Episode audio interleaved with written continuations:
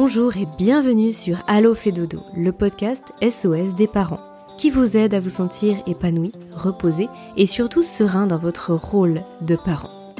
Parce que nous sommes convaincus que la famille est un tout, où chaque membre a sa place et où le mal-être de l'un impacte le bonheur commun, nous vous proposons ici une approche à 360 degrés de la famille. Nous vous parlons de votre quotidien sous tous ses angles. Vos enfants, vous en tant que parents, mais aussi et surtout la qualité de la relation sont au cœur des sujets de chaque épisode.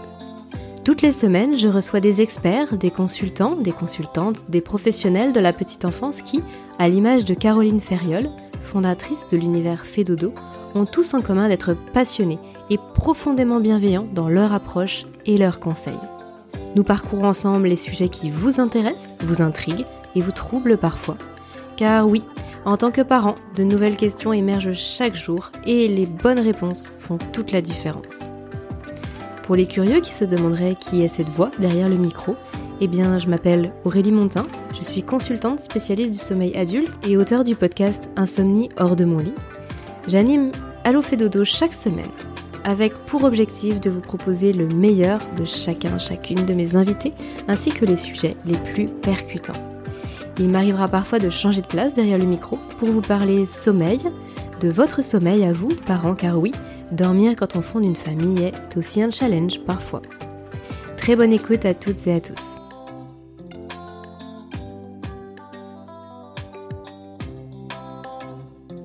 Bonjour Myriam et bienvenue à nouveau sur Allo fait dodo. Bonjour Aurélie. C'est un plaisir de te retrouver pour euh, un second épisode dédié à l'alimentation des tout petits.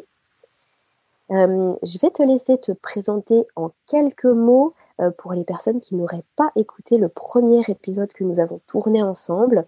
D'ailleurs, si ce n'est pas le cas, je vous invite vraiment à aller, écouter cet épisode et aller vous imprégner de l'approche de Myriam vis-à-vis de l'alimentation, son parcours aussi, et puis, puis pourquoi finalement c'est pas toujours intéressant de ne s'intéresser que à ce qu'il y a dans notre assiette, enfin plutôt à l'assiette de nos tout petits, mais pourquoi l'approche globale est essentielle dans, les, troubles de l'alimentation des tout petits qu'on peut rencontrer dans son quotidien. Alors Myriam, qui es-tu? Alors je suis, euh, je suis diététicienne nutritionniste avec euh, deux spécialités, une spécialité pédiatrique et une spécialité comportementale, d'où euh, la tête du mangeur dont nous avons parlé lors du premier épisode. Euh, donc, j'exerce depuis euh, un peu plus de 25 ans. c'est toujours bizarre de dire ça, Aurélie. Mmh. Ça rajeunit pas, comme on dit. Mais n'empêche que euh, même si ça ne rajeunit pas, ça me permet d'avoir de plus en plus d'expérience et, et, de plus en plus de, j'allais dire, de recul sur plein de situations différentes et de proposer des, des accompagnements et des, et des, non pas des solutions toutes faites, mais euh, permettre aux, parents de, réfléchir sur la situation euh, qu'ils sont en train de vivre et, euh, et, de le regarder par un prisme un peu différent. Hmm. Myriam, on l'avait annoncé lors de notre dernier épisode. Aujourd'hui, nous allons parler de l'évolution des textures dans hmm. l'alimentation du tout petit. Et tu m'as expliqué en off lorsqu'on a préparé cet échange que c'était vraiment essentiel finalement de, de démarrer par les textures, alors que ça peut être un petit peu contre-intuitif, euh, mm. comme on l'évoquait ensemble euh, précédemment. Euh, avant de, rentrer vraiment dans le vif du sujet et puis d'être très spécifique sur tout ce que tu peux transmettre comme information par rapport à ça, est-ce que tu peux nous faire un petit topo sur euh, l'alimentation du tout petit, en tout cas quelques rappels sur l'alimentation du tout petit. Par exemple, la, diversification alimentaire, c'est à partir de quand? Je sais que ça a beaucoup évolué finalement sur les 30-50 dernières années. Euh, c'était pas la même chose pour nos parents, pour nos grands-parents. Euh, en tout cas, c'était pas les mêmes préconisations. Euh, et puis peut-être nous faire aussi un petit point sur justement quand on démarre cette fameuse diversification alimentaire, quels sont les choix euh, qui sont offerts aux parents, euh, par quoi on démarre pour notre tout petit, et puis ensuite on embraye sur les textures. Sur les textures, ça te convient? Impeccable. Allez, c'est parti. Du coup, un petit rappel parce qu'il y a quand même des choses importantes, hein, même si je dis que la nutrition c'était euh, c'était pas au centre de la préoccupation, mais quand même un petit peu, euh, puisque euh, si on fait quelques rappels de base sur l'alimentation des tout petits, on, on, on, a souvent tendance à penser que c'est peut-être un adulte en miniature, alors que ça n'a strictement rien à voir. En fait, on a des phases dans l'alimentation des tout petits qui vont avoir vraiment une grande importance, et notamment les besoins spécifiques des 0-3 ans. S'il y a bien une période dans l'alimentation des petits où on a quelque chose d'ultra spécifique, c'est le 0-3 ans. Euh, je parlais la dernière fois des 1000 jours. Euh, on est donc les 1000 jours, en fait, pour ceux qui ne sont pas familiers de, cette, de ce concept, il s'agit de la période de la grossesse plus les deux premières années de la, de la vie de l'enfant. Et on sait que dans cette période de 1000 jours, on a beaucoup, beaucoup de choses qui vont impacter euh, le reste, finalement, de la vie euh, de la personne. Alors ça peut paraître un concept un peu vertigineux comme ça, hein, on se dit oula, euh, 1000 jours pour faire euh, toute une vie derrière. Euh, en fait, on se rend compte que ces 1000 jours vont avoir un impact de santé sur le développement de maladies futures. on va avoir un impact notamment si je prends un exemple sur les, le diabète, l'hypertension, l'obésité, etc. Euh, sur euh, la, le fait d'avoir euh, une croissance postnatale un peu ralentie. Et là, pour le coup, la nutrition a tout son intérêt. Donc, c'est pour ça que moi, j'ai une, une, vraie passion dans la vie pour le 0-3 ans parce que c'est assez déterminant en termes de nutrition. J'ai beaucoup entendu parler du microbiote justement qui se construit chez l'enfant jusqu'à jusqu'aux 3-4 ans et, euh, et, après finalement l'enfant va garder sa, constitution du microbiote qu'il a eu enfant. Ça va se modifier un tout petit peu mais finalement c'est très déterminant ce qui va se passer pour lui à la fois au niveau de l'alimentation, des antibiotiques, etc. Tu confirmes? Ah, Je confirme totalement et en plus au-delà de, de ce qui se passe après, euh, c'est-à-dire l'alimentation que l'on peut proposer qui va entretenir au final un microbiote implanté, dès le départ, c'est le mode d'accouchement aussi qui va euh, permettre d'avoir un, microbiote un peu euh, différent. Alors, c'est clair que l'accouchement par voie basse, c'est la voie royale pour le microbiote, puisqu'on va avoir une, une, colonisation qui est bien différente d'un accouchement par césarienne.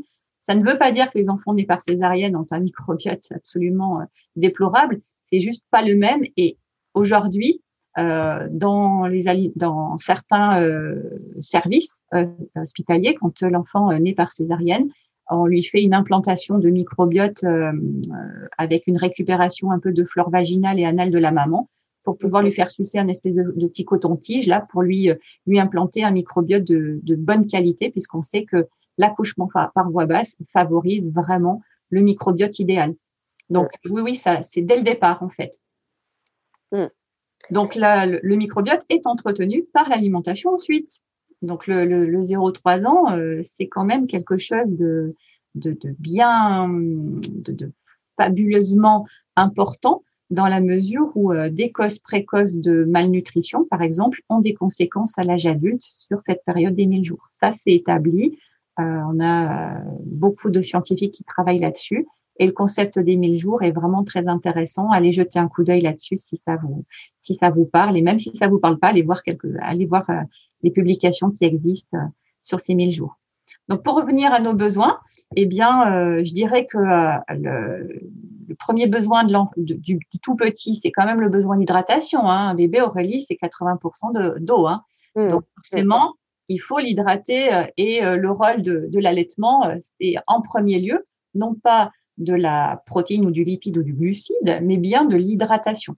Puisqu'un lait de maman ou un lait pédiatrique, c'est quand même euh, en partie, et pour la plus grosse partie, de l'eau avec quelques éléments nutritionnels à l'intérieur pour assurer la croissance.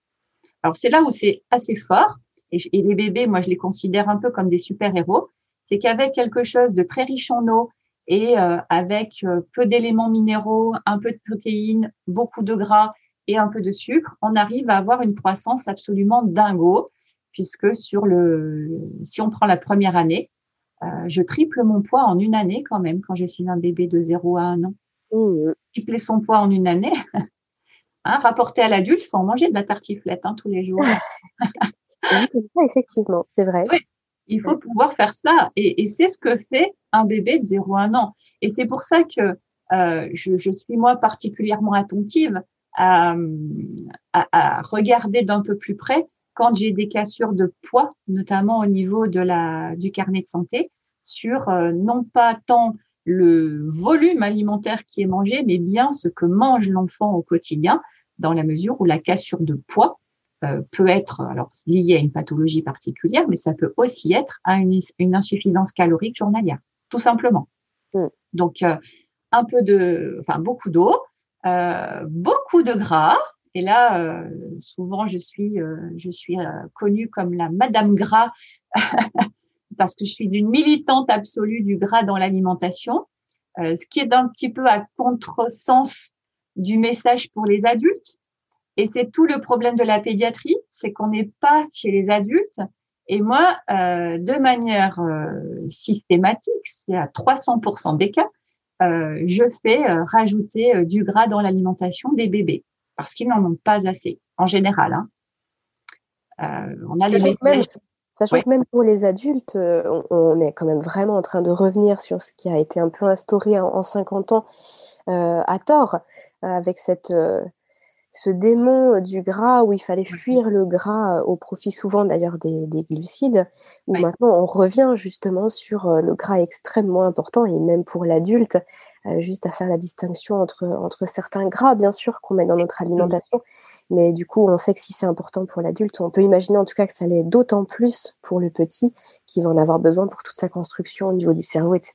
Et tu nous en parleras effectivement en détail. C'est pour ça que c'est ce fameux gras. Là, je, suis même lourdingue hein, sur le sujet parce que j'insiste vraiment, vraiment, vraiment beaucoup euh, dans la mesure où euh, la construction de notre bébé, c'est euh, la qualité du gras qui va être déterminante en fait. Donc, je suis pas en train de dire qu'il faut lui farcir de son bib de lardon ou quoi que ce soit, hein, ce qui est quand même des choix un peu plus judicieux que ça. Mais, mais c'est tellement fondamental. Et j'ai beaucoup trop de familles dans lesquelles, euh, on va parler de la diversification, j'ai une diversification, moi que j'appelle 0% au final, où le bébé va avoir euh, euh, des purées de, de courgettes ou de carottes sans graisse, sans juste vapeur comme ça, où on n'a rien d'autre que le légume nature. Et là, pour le coup, on n'est pas sur le bon chemin nutritionnel. Donc, on pourrait. C'est important, oui. Tu as tout à fait raison. C'est ce que j'allais te proposer. Euh, c'est important de faire la distinction entre les différentes matières grasses qu'on peut proposer à son enfant, puis qu'on a euh, du coup à, disposition dans notre alimentation. Et je pense que ça vaudrait le coup qu'on se, prenne un temps là-dessus pour évoquer ça, parce que hum, en plus il y a les, le gras qui est, qui est cuit. Enfin voilà, il y a, y a, quand même beaucoup de choses à dire là-dessus. Mais on se donne rendez-vous, Myriam, ça marche. On creusera ensemble. je serais ravie de parler de mon gras favori. ça marche. Alors je te propose qu'on qu'on avance sur euh, justement la période de la diversification alimentaire, où c'est une question qui revient euh, très très très régulièrement. C'est à partir de quand euh, et comment? À partir de quand et comment? Effectivement, c'est une, une, une, question qui revient. Alors, on a, euh, on a deux grands axes de diversification alimentaire et un plus important que l'autre, puisque en fait, euh, moi qui travaille sur le sujet depuis euh, tout le temps, j'ai commencé classiquement avec la diversification, on va dire, culturellement admise dans notre pays, qui est on commence par les par les purées et puis ensuite on fait évoluer vers le moulinet, les petits morceaux, etc. Euh, donc, dans les recommandations euh, que l'on trouve au niveau euh, France, enfin, recommandations françaises et aussi vis-à-vis de la recommandation de gastronutrition pédiatrique européenne, du coup, parce qu'on a des recommandations européennes également, euh, on est sur le 4 mois révolu euh, et pas après 7 mois. pourquoi cette période-là? Parce qu'on a statistiquement une période qu'on appelle fenêtre d'opportunité en termes de, de, de prévention et notamment des allergies alimentaires. Donc le 4 mois révolu euh, et pas après 7, euh, l'idée étant d'introduire euh, le maximum d'aliments différents dans cette fenêtre d'opportunité et j'allais dire de permettre à l'enfant de se confronter au final à des allergènes particuliers de son alimentation dans cette période-là. Donc ça, j'allais dire, c'est la, la, diversification classique. Classique, qui s'est toujours fait dans notre pays. Et moi qui suis quand même de nature extrêmement curieuse, je me suis dit, mais pourquoi on fait ça en fait dans notre pays? Pourquoi on commence par les purées?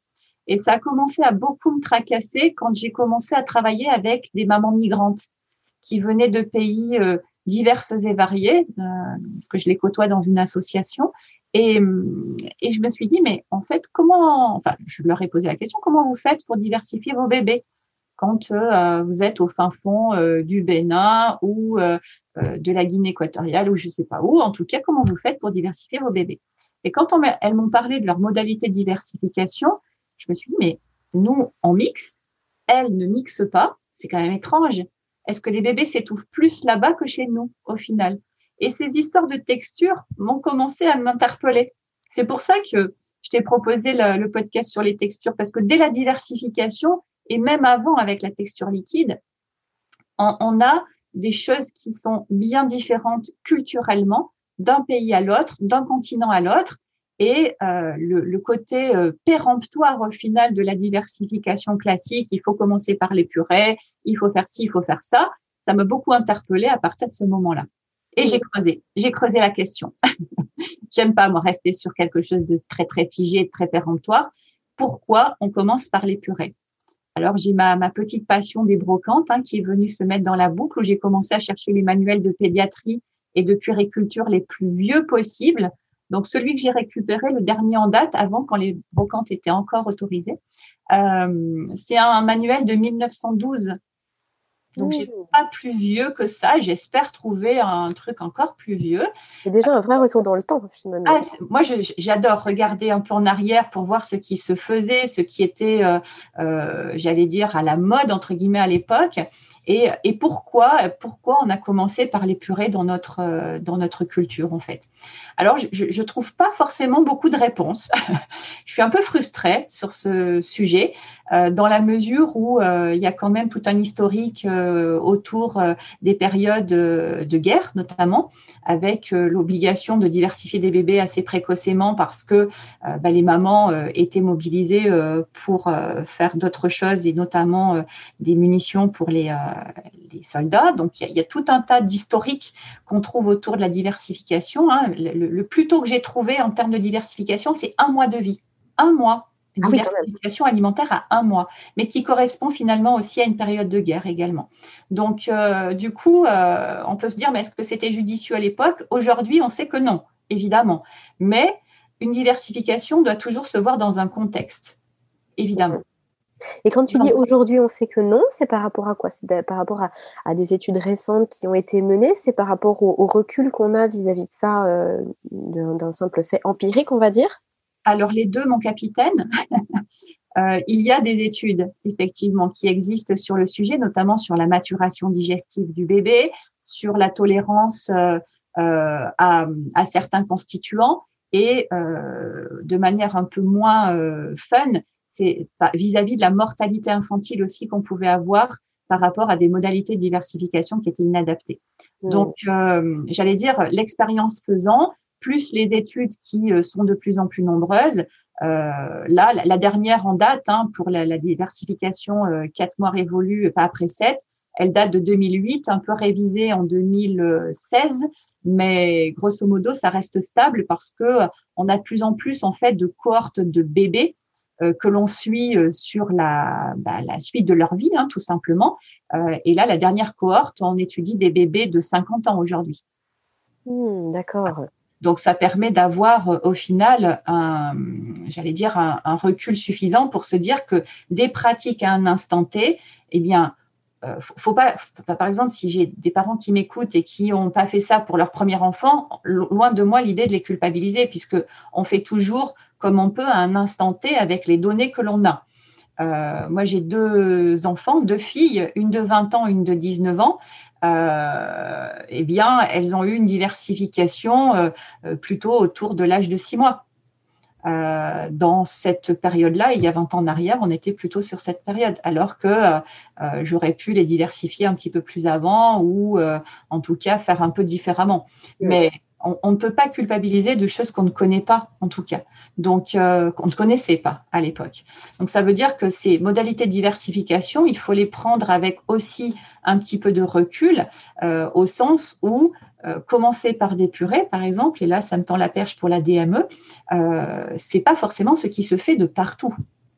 Voilà, regardons un peu ce qui se fait ailleurs avant de dire qu'il faut absolument commencer par des purées dans l'alimentation des bébés. Il y a certes certains enfants pour lesquels il est nécessaire de faire comme ça. On ne peut pas être euh, dans euh, je fais comme je veux quand je veux, dans la mesure où certains enfants ont besoin d'avoir des textures extrêmement fluides et euh, avec peu de, peu de, résistance au niveau de la mastication pour pouvoir commencer une diversification. Mais pour certains bébés, et moi j'en rencontre quand même pas mal, les, parents ont commencé par une diversification classique, et puis rapidement on voit que ça se passe pas très très bien en fait. Le bébé euh, refuse les purées, euh, il a des mouvements de langue qui ne sont pas super, en, tout cas ça marche pas très très bien cette histoire de purée. Eh bien, on va tester les morceaux chez ce bébé. Alors que euh, alors, je ne parle pas d'un bébé de 4 mois, hein, d'accord hein, on, va être sur un, 6, mois et plus. Mais souvent, j'ai des textures, et, dans la diversification, c'est les premières textures euh, un peu modifiées que l'on va avoir, qui durent trop longtemps. Hein, les purées qui sont trop, trop présentes trop longtemps et on voit que les, purées, ça ne marche pas chez ces enfants, eh bien, rapidement, je leur fais passer au morceau, et comme par miracle, l'enfant se remet à manger euh, correctement dans la mesure où la texture purée ne lui convenait plus. Ça l'intéressait plus, en fait, quand c'est Exactement. Sur la même chose, il avait besoin de découvrir autre chose. Oui, il y avait à la fois un ennui euh, peut-être euh, euh, buccal en termes de, mastication, en termes de sollicitation. Hein, moi, je préfère parler de sollicitation. et puis aussi, quand je regarde un peu les purées des bébés, il y a souvent trop de craintes vis-à-vis euh, de ce qu'on peut rajouter dans les purées, c'est-à-dire, euh, et je parle notamment là au niveau sensoriel, les épices, les aromates, l'ail, l'oignon, le curry, le curcuma, la poudre à colombo, euh, tout ça, tout ça, quoi. Ce qui va faire qu'au final, c'est excitant au niveau de la bouche. Et là, pour le coup, souvent chez les bébés, c'est quand même super fade comme le sel est, fortement déconseillé, voire, euh, je ne vais pas dire interdit, mais très très fortement déconseillé, euh, eh bien, euh, une courgette vapeur réduite en purée, ça trouve sa limite gustative assez rapidement en fait. Mmh. Mmh. Donc, diversification classique, on commence par les purées, puis on évolue vers le petit morceau, puis ensuite vers l'alimentation familiale. Oui, c'est une façon de faire. ça n'est pas la seule, puisque ailleurs, et j'ai regardé du côté des pays asiatiques, j'ai regardé au, niveau de l'Amérique latine, par exemple, il y a des super euh, choses à, explorer en termes de, culture alimentaire et de modalités de diversification des bébés. Hein. Les bébés asiatiques qui mangent avec des baguettes de manière ultra précoce, c'est juste fantastique à regarder en fait. Donc on se dit, euh, waouh, euh, mais euh, comment en fait on articule l'alimentation du bébé et sa diversification? Eh bien déjà, il y a ce gros point culturel qui fait que on fait comme ça parce que euh, je ne sais pas si tu connais Lucette, Aurélie, mais Lucette, elle dit, on a, ça fait 25 ans qu'on fait comme ça, on a toujours fait comme ça. Eh mm. bien, Lucette, elle a peut-être diversifié son bébé avec des purées, mais sachant qu'elle a fait comme on lui a préconisé de faire à ce moment-là sachant qu'aujourd'hui, on, s'ouvre, hein, euh, quand on, a parlé de la diversification menée par l'enfant, c'est quelque chose qui se pratique depuis extrêmement longtemps. Euh, c'est juste une autre modalité euh, de diversification. Par contre, on ne peut pas être sur le 4 mois révolu en DME parce qu'on a des critères de sécurité malgré tout à respecter. il faut avoir notamment, et, et on se fera peut-être un podcast exclusivement sur ces modalités de diversification type DME. Euh, je te le propose parce que c'est vraiment quelque chose d'hyper vaste et d'hyper complet et qui ne peut pas se résumer en cinq minutes. La DME, c'est au moins six mois, facile. Euh, parce qu'il me faut une tenue de buste, il me faut une motricité buccale, il me faut une, tonicité de, cou aussi, avoir euh, une tête qui se tient bien droite, euh, avoir un, corps suffisamment bien positionné dans une, une chaise pour pouvoir avaler des morceaux, puisque la DME, le principe, c'est de commencer par des gros morceaux pour aller vers le plus petit morceau. C'est exactement l'inverse de la diversification classique, qui va vers des tout petits, voilà, du mix hélice vers le gros morceau, alors que dans l'autre, euh, dans la DME, on va plutôt du gros morceau. On peut proposer aussi du mix hélice, mais on va le proposer avec des, ce qu'on appelle des transporteurs. Mais on est quand même sur quelque chose de euh, un morceau qui va être plus gros que le point de l'enfant. Hein. Mmh, ah oui, d'accord, effectivement. Donc, là, il y a quelque chose de voilà. croquer dedans. Ouais.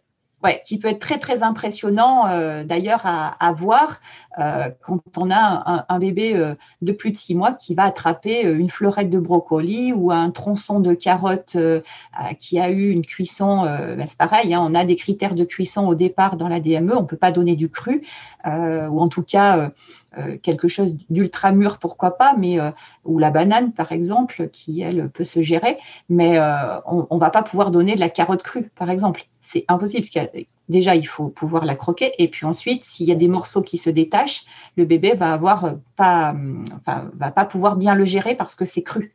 Donc il y a beaucoup d'impératifs sécuritaires en fait pour pratiquer la DME. J'allais dire, on pourrait se dire comme ça quand je le présente, c'est, bah, du coup si on est en purée, il y a moins de critères sécuritaires. Mais si, il y en a malgré tout aussi, puisque euh, pour s'étouffer, ben, on peut aussi le faire avec de la purée lisse. Hein. C'est même plutôt simple. On peut même avoir ce qu'on appelle des fausses routes avec les liquides. Donc, euh, c'est pas parce qu'on est euh, en diversification classique qu'il ne faut pas non plus respecter certaines règles de sécurité, comme l'enfant qui ne mange jamais seul, l'enfant qui n'est pas positionné vraiment à plat. Euh, tu vois, Aurélie, les bébés que l'on peut alimenter dans des transats qui sont euh, en position euh, un peu recroquevillée. Là, euh, là, pour le coup, la trachée, elle n'est pas très bien positionnée. Donc, si on doit alimenter son bébé dans un transat, on essaye de, par exemple, moi, c'est le conseil que je donne, s'il ne tient pas encore assis pour être dans une chaise, c'est de mettre le transat le plus vertical possible euh, pour pouvoir avoir un bébé positionné de manière euh, optimale pour avoir une déglutition pour laquelle on ne va pas avoir de fausse route ou en tout cas une bonne gestion de la de la de la enfin c'est pas de la mastication parce que la mastication arrivera plus tard mais le bol alimentaire qu'on va avoir dans la bouche il faut il faut que le bébé puisse s'en saisir tout simplement. Alors tu nous as parlé de la diversification alimentaire dite classique, en tout cas ce, cheminement de, très lisse à de plus en plus de morceaux jusqu'à l'alimentation presque adulte. L'ADME, euh, moi j'ai souvent entendu parler d'alimentation mixte aussi, de diversification mixte. Oui, oui, euh, parce que euh, je trouve qu'aujourd'hui, on a quand même, enfin après c'est mon constat hein, de, vieille diététicienne pédiatrique, je trouve qu'on a, on a quand même des choses qui s'opposent trop. Euh, soit c'est que DME d'un côté, soit c'est que euh, purée de l'autre, et on, trouve très peu d'intermédiaires. Or, on, peut tout à fait faire des intermédiaires. Euh, des fois, sur certains réseaux sociaux, je lis que l'enfant va faire des, va confondre des textures, il va pas s'en sortir avec les morceaux en bouche si on a proposé que de la purée. C'est faux en fait tout ça l'enfant va apprendre à gérer ce qu'on lui propose et euh, il n'y a pas de confusion vraiment de texture. Si l'enfant n'a mangé que des purées, on lui propose un morceau, et c'est pas pour autant qu'il va avaler comme de la purée, puisque la sensation buccale du morceau, c'est pas la sensation buccale de la purée. Donc il ne peut pas faire de vraiment de, confusion entre les deux.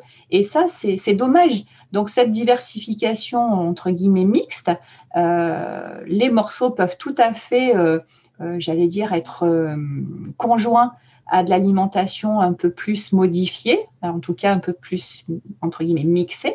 Après, c'est juste comment on va le proposer à l'enfant. Et c'est pas, c'est pas mm. tant le quoi, c'est le comment, en fait, qui peut être problématique. Et arrête-moi si je me trompe, Myriam, mais euh, de ce que j'ai pu constater par rapport à, mon expérience vis-à-vis de mon petit garçon, euh, j'ai vraiment l'impression aussi, et ça rejoint ce que tu disais tout à l'heure, peut-être que quand on propose sur des grandes périodes, finalement, l'enfant peut, presque se lasser. Euh, moi, j'ai vraiment constaté que euh, finalement, c'était derrière l'alimentation, il y avait cet aspect vraiment découverte et cet aspect presque, je vais pas dire jeu, mais qu'est-ce qu'il y a de nouveau aujourd'hui?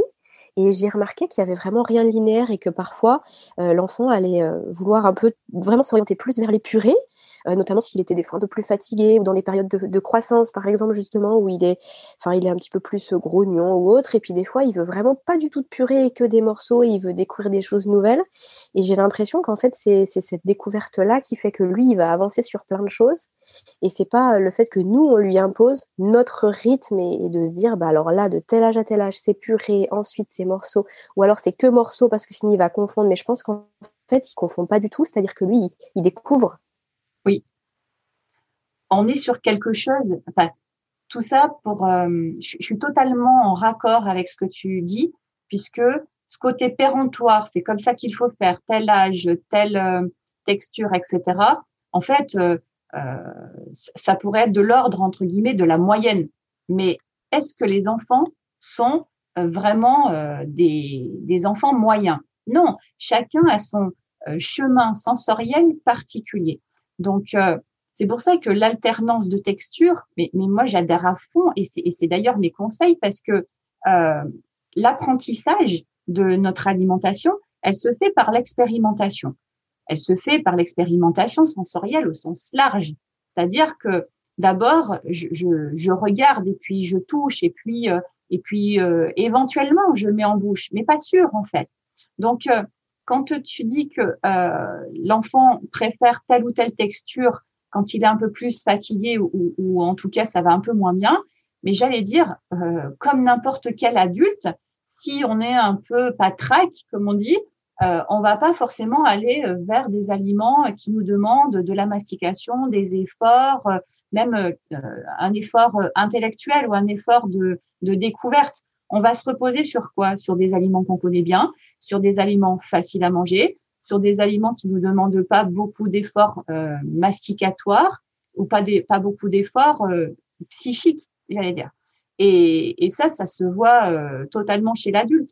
Le, le, seul truc, c'est que l'adulte le tolère très bien pour lui et il a du mal à le tolérer pour les enfants. C'est là-dessus où, où j'aime beaucoup accompagner les parents en disant regardons-nous d'abord, ok, et ensuite on regarde l'enfant. Mais nous, regardons notre comportement alimentaire à nous en tant qu'adultes. Parce que si on se regarde soi, on comprend des fois un peu mieux l'autre aussi. Myriam, tu avais plein de choses à nous dire sur justement ces fameuses textures, le mm. rapport aux textures quand le bébé euh, grandit. Euh, je te propose bah, peut-être de commencer par ça, euh, de voir quel est le rapport à ces différentes textures au fil des mois, au fil des, des années aussi. Et puis, peut-être que tu nous fasses un petit topo sur, par exemple, cinq conseils, cinq bons réflexes euh, que les parents peuvent avoir dans leur quotidien pour que ça se passe bien. Mmh. Alors, cinq, c'est pas beaucoup. J'en aurais tellement beaucoup. Mais on va essayer d'être synthétique. Alors, on va, on, va, on va dire cinq et si, c'est un bonus, on en rajoute cinq. Mais au moins, c'est facile à retenir. On peut le faire facilement dans son quotidien. On peut le faire. Euh, D'abord, sur euh, ce rapport aux textures, en fait, aussi pourquoi j'avais trouvé cela pertinent d'en discuter sous, sous, cette forme de podcast, parce que c'est souvent source de peur, en fait. Beaucoup de sources de, de blocage du côté de l'adulte qui empêchent au final l'enfant de progresser dans ses découvertes sensorielles. Et quand on regarde de le, le, le, chemin de l'enfant vis-à-vis des textures, on commence du coup par euh, la sensation du liquide, que ça soit euh, le lait de ma maman ou le lait pédiatrique à travers une tétine, mais que je déglutis, euh, non pas tout à fait de la même manière, mais en tout cas, j'ai quelque chose de fluide. Fluide, ça veut dire quoi? Ça veut dire sans aspérité, sans grumeaux, sans particularité de, j'allais dire, de, stimulation énorme en fait en termes de bouche. Déjà, là, Aurélie, on pourrait se dire, mais pour les bébés qui ont des, des alimentations un peu plus épaissies, comme euh, les, dans le cas du reflux gastro-œsophagien, hein, c'est souvent des laits épaissis. Là, déjà, on a un changement de texture, alors qu'on est normalement sur le liquide. Donc, dès le début, on peut avoir déjà une évolution de texture qui se fait de manière extrêmement précoce parce que ça le nécessite, parce que dans, si on prend cet exemple du reflux, le fait de euh, compacter un peu, la, en tout cas de limiter la fluidité, ça euh, permet d'améliorer euh, le reflux de l'enfant.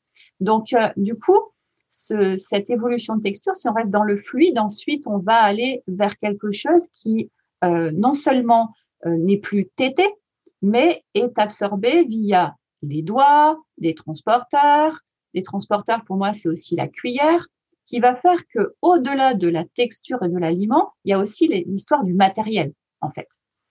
On va, euh, soit l'enfant est nourri et c'est l'adulte qui introduit la, cuillère dans la bouche, soit c'est l'enfant qui le fait tout seul, mais en tout cas, il va aller mettre les mains, il va aller mettre euh, des, des, objets aussi qui vont stimuler la, la fonction euh, euh buccale à ce moment-là et qui va permettre de, de commencer l'entraînement. Alors, heureusement, on voit que dès le début de la vie, le bébé se stimule au niveau buccal. Et ça, d'ailleurs, j'allais dire, ça peut être un critère de d'attention. Si le bébé n'a pas trop de stimulation au niveau, en tout cas, il tête, tête pas très bien, il met pas les choses à sa bouche, tout ça. Moi, ça fait partie des, euh, des points de vigilance. OK? Des points réflexes qui pourraient se dire, bah, tiens, c'est bizarre, normalement, un bébé, ça nettoie la bouche parce que ça découvre au stade oral euh, le monde extérieur par sa bouche. S'il n'y a pas d'exploration au niveau buccal, déjà, moi, ça met un petit, un petit truc là qui, clignote dans un coin de ma tête. Quand on va commencer à modifier les textures, du coup, on va euh, être sur le, le mixé, puis euh, le mouliné. Mais si on est sur ce mixé, Aurélie, je vais te faire faire un exercice mental ainsi qu'aux auditeurs, mais une compote de pommes versus une compote de poire. Premier abord, on pourrait se dire c'est de la compote. Ok, c'est tout pareil. Non, en fait, la compote de poire, si vraiment on, se, on ferme un peu les yeux et qu'on explore sa cavité buccale d'un point de vue euh, mental, eh bien, on va avoir des petits grains en fait. Oui, c'est ça. J'aurais dit un petit peu plus grumeleux, voire même des fois un petit peu plus filandreux par certains aspects. Exactement. Mais surtout, et ça, on le voit aussi, y compris dans les petits pots du commerce, hein, qui sont très, très homogénéisés. Souvent, c'est hyper, hyper lisse. Euh, mais même dans ce cadre-là, la compote de poire, elle a ces tout petits grains de rien du tout qui, pour certains bébés, vont être déjà dérangeants, en fait, par rapport à une compote classique. Et on va voir le bébé qui va repousser un peu sa langue vers l'extérieur pour, euh, on, voit que ça procure une petite gêne. Alors, ça ne veut pas dire qu'on est dans le trouble alimentaire. Ça veut juste dire, et souvent il a une tête un peu surprise, euh, qu'on peut d'ailleurs qualifier de il aime pas. Non, c'est la surprise, la surprise buccale que je peux avoir en fait en termes de petits grains qui viennent, euh, qui viennent au final se mettre dans mes joues, euh, contre mes gencives, un peu contre mon palais. Et puis, qu'est-ce que j'en fais de ces petits grains? Bah, Ma langue, elle est encore pas tout à fait mobile comme elle va l'être plus tard. Et ces petits grains, je ne sais pas trop quoi en faire en fait au début. Alors que la compote un peu classique, ou la purée de carottes, ou la purée de courgettes, c'est quand même super lisse au départ.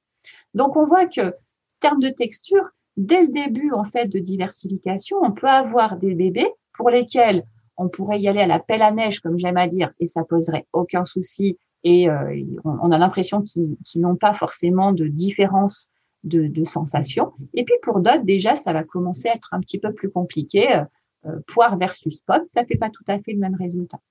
Donc ça, au fur et à mesure, euh, notre chemin sensoriel, c'est uniquement de l'entraînement et de l'apprentissage par ce que j'appelle exposition. Si on ne propose jamais, je ne peux pas apprendre. Normal. on ne devient pas marathonien comme ça parce qu'on l'a décidé. Il faut bien pouvoir s'entraîner pour espérer un jour finir les 42 km et quelques patates à côté. Donc, euh, du coup, euh, ça veut dire que cet entraînement, eh ben forcément, il est ponctué aussi de refus. Et là, on touche le point un peu bébé qui va refuser. Ouais, donc bébé qui va refuser une fois, deux fois, trois fois, quatre fois la, la, compote de poire, on lui mm. repropose une cinquième fois parce que ça fait partie de son apprentissage. Et on se dit pas, bon, il aime pas, je verrai ça l'année prochaine. Oui. Et en fait, ce que tu disais tout à l'heure par rapport à ta propre expérience, pour moi, l'alimentation euh, de diversification, en fait, euh, il n'y a pas d'enjeu nutritionnel à ce moment-là, en début de diversification. Parce qu'en fait, on est uniquement dans une découverte sensorielle d'autres choses, d'autres trucs, en fait. C'est comme si ça tombait du ciel et qu'on me propose euh, d'expérimenter H24, en fait, si, on se met à la place d'un bébé hein, et on raisonne en tant qu'adulte, tous les jours, H24, je fais découvrir quelque chose de nouveau à un adulte.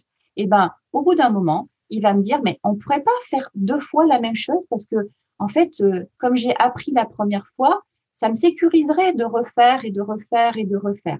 Oui, c'est ce qui va permettre finalement à l'enfant de pouvoir tolérer au fur et à mesure l'alimentation en termes de texture. et cet entraînement, ben, une fois, deux fois, trois fois, quatre fois, cinq fois, six fois, je pourrais vous faire 20, 30 fois. Au final, c'est notre expérience d'adulte qui nous permet aujourd'hui de manger des textures, celles que l'on mange aujourd'hui, on les a apprises, on s'est expérimenté. Et si on faisait un, petit, on dressait un peu le paysage alimentaire de ton alimentation, Aurélie, par exemple, il y a des choses que tu manges aujourd'hui que tu ne mangeais pas il y a dix ans en arrière. Et peut-être il y a des choses aujourd'hui que tu manges là, maintenant, que tu ne mangeras plus dans dix ans. Donc, au mmh. final, il n'y a pas d'urgence. Il n'y a pas d'urgence. Et, et, surtout, moi, je prends souvent un exemple pour, euh, pour expliquer cela. C'est euh, c'est la tolérance qu'on peut avoir pour un enfant qui, par exemple, n'arrive pas à monter sur un toboggan, pour les un peu plus grands. On se dit, mais c'est pas grave, tu sais, tu vas y arriver à un moment donné. Parce qu'on a confiance en l'enfant. On sait que, euh, sans doute, à 18 ans, il fera du toboggan. un peu avant aussi, j'espère. en tout cas, on n'a pas d'arrière-pensée de se dire on n'y arrivera jamais, ça va être la cata, euh, mon Dieu, quelle horreur. On va même l'encourager. Vas-y, viens, je t'aide. Hop, regarde, je, t'aide à monter. Et puis, hop, peut-être je t'aide à descendre parce que, oulala, ça va vite, ça glisse vite. D'accord? L'alimentation, c'est vraiment de la même manière. J'aide mon enfant à monter les marches au fur et à mesure et je peux même l'aider un petit peu à descendre parce que c'est pas facile facile. Sauf qu'on ne le voit pas comme ça. On ne voit pas l'alimentation comme euh, une activité entre guillemets pédagogique et, et, et, sensorimotrice au final quand on prend des grands mots euh, euh, comme euh, mais, c'est une activité sensorimotrice l'alimentation puisque je regarde, je touche, je sens, j'écoute, je croque ou je, je, mets à la bouche, je, je tourne dans ma bouche, éventuellement je recrache mais ça, c'est de l'entraînement sensorimoteur. C'est pour ça que la hmm. nutrition, oui, mais pas que. Hmm. Donc, tu vois. Alors, du coup, cinq conseils, cinq réflexes, Myriam, Que, tu veux, euh, que, tu veux, donner aux parents, justement, ben, pour, euh, pour illustrer, dans un certain sens, tout ce que tu viens de nous, de nous dire là, pour bien éclairer tes propos. Alors, j'allais dire, euh, peut-être commencer par euh, quelque chose qui va être euh, ultra dur. Moi, j'aime bien commencer par la difficulté. C'est d'être patient. Parce que c'est pas facile d'être patient. Quand on est parent, on a envie d'avoir un résultat et c'est normal. Mais l'aspect nourricier en termes de début de diversification, en tout cas quand les textures commencent à, se modifier, c'est tellement compliqué pour un bébé. C'est tellement pas facile d'expérimenter son alimentation qu'on ne peut pas demander d'être performant là tout de suite, maintenant. C'est comme un adulte qui commence un nouveau boulot, on ne peut pas lui demander d'être performant de suite, de suite, de suite. Ou alors ça veut dire qu'il a déjà exercé ailleurs, mais auquel cas c'est pas vraiment un débutant. Donc là, on est dans un, c'est un débutant alimentaire le bébé. Donc on ne peut pas lui demander de, tout manger tout tout de suite euh, en quantité suffisante parce que euh, on a envie que ça se passe bien, parce qu'on a envie qu'il réponde à ses besoins, parce qu'on a envie qu'il grandisse correctement, etc cette pression nourricière, je dirais le premier conseil, c'est de la mettre un tout petit peu sur le côté, en tout cas se décaler légèrement une fesse sur le, siège là, euh, parce que euh, euh, ça n'est pas la priorité, la nutrition dans le début de diversification. Et la priorité devrait être beaucoup plus, j'accompagne mon enfant dans sa découverte sensorielle de ce que je peux lui proposer dans mon quotidien en fait. Donc première chose, s'enlever, être, être patient, Deuxième chose, s'enlever la pression, la pression nutritionnelle. Euh, parce que parce que ça sert à rien, parce que euh, euh, plus tard, oui, quand les quantités vont commencer à être significatives, là, on va pouvoir regarder d'un peu plus près les graisses, la quantité de, de, protéines dans l'alimentation, comment on organise un petit peu les repas. Mais ce tout début là, c'est dommage de se mettre déjà une pression qui n'a pas lieu d'être en fait. Ah Surtout qu'on peut préciser qu'au début, là, justement, de la diversification, l'alimentation principale de bébé, c'est, ça reste vraiment le lait. Tu me dis si ah je me trompe, mais c'est vraiment ça, on est bien d'accord. Donc la, ah. diversification alimentaire, ça vient juste compléter ça, et c'est pour ça que c'est d'autant plus euh, facile de le voir sous cet angle de découverte et de pas se mettre trop de pression là-dessus. Mais c'est ça, mais c'est exactement ça. C'est-à-dire que le lait, c'est notre, euh, notre coussin nutritionnel par excellence. C'est-à-dire qu'en fait, la diversification, euh, ça nous permet de, de, sauter un peu sur notre coussin pour pas. Euh, et si on tombe, on se fait pas mal en fait, parce que c'est l'amorti euh, et, et, surtout parce que euh, vu les quantités consommées en diversification, franchement, au niveau nutritionnel, mais, autant dire que c'est vraiment pas grand-chose en fait. Donc euh, on ne peut pas se dire euh, euh, la compote va permettre d'apporter des éléments, voilà, de la vitamine ou je sais pas quoi. Non, non, parce que on est vraiment sur des quantités qui sont vraiment toutes petites. Et moi, pour dire Aurélie, où est-ce que, quand je, je, donne du conseil de début de diversification quand j'ai un bébé qui est un petit peu en difficulté, je conseille la diversification au doigt. Est-ce que tu as déjà entendu parler de la diversification au doigt? Non, j'en ai jamais entendu parler. J'imagine que euh, tu il n'y a pas de cuillère, il n'y a pas de, comme tu disais, les transporteurs, la cuillère, fourchette. Tu prends, j'imagine, juste au doigt et on fait goûter que le bébé puisse suçonner ce qu'il y a sur le doigt pour se familiariser. C'est exactement ça. C'est mmh. euh, la pulpe du, enfin ce que j'appelle la pulpe du doigt, le, bout du petit doigt, hein, vraiment le, plus petit de nos doigts. On met l'équivalent d'un pois chiche. Euh, euh, de, de, ce qu'on a, euh, ce qu'on on veut proposer à l'enfant, et on, on, approche le, doigt. Donc, je rentre pas le doigt, j'approche le doigt vers la lèvre du bébé, et à ce moment-là, je le laisse venir vers mon doigt.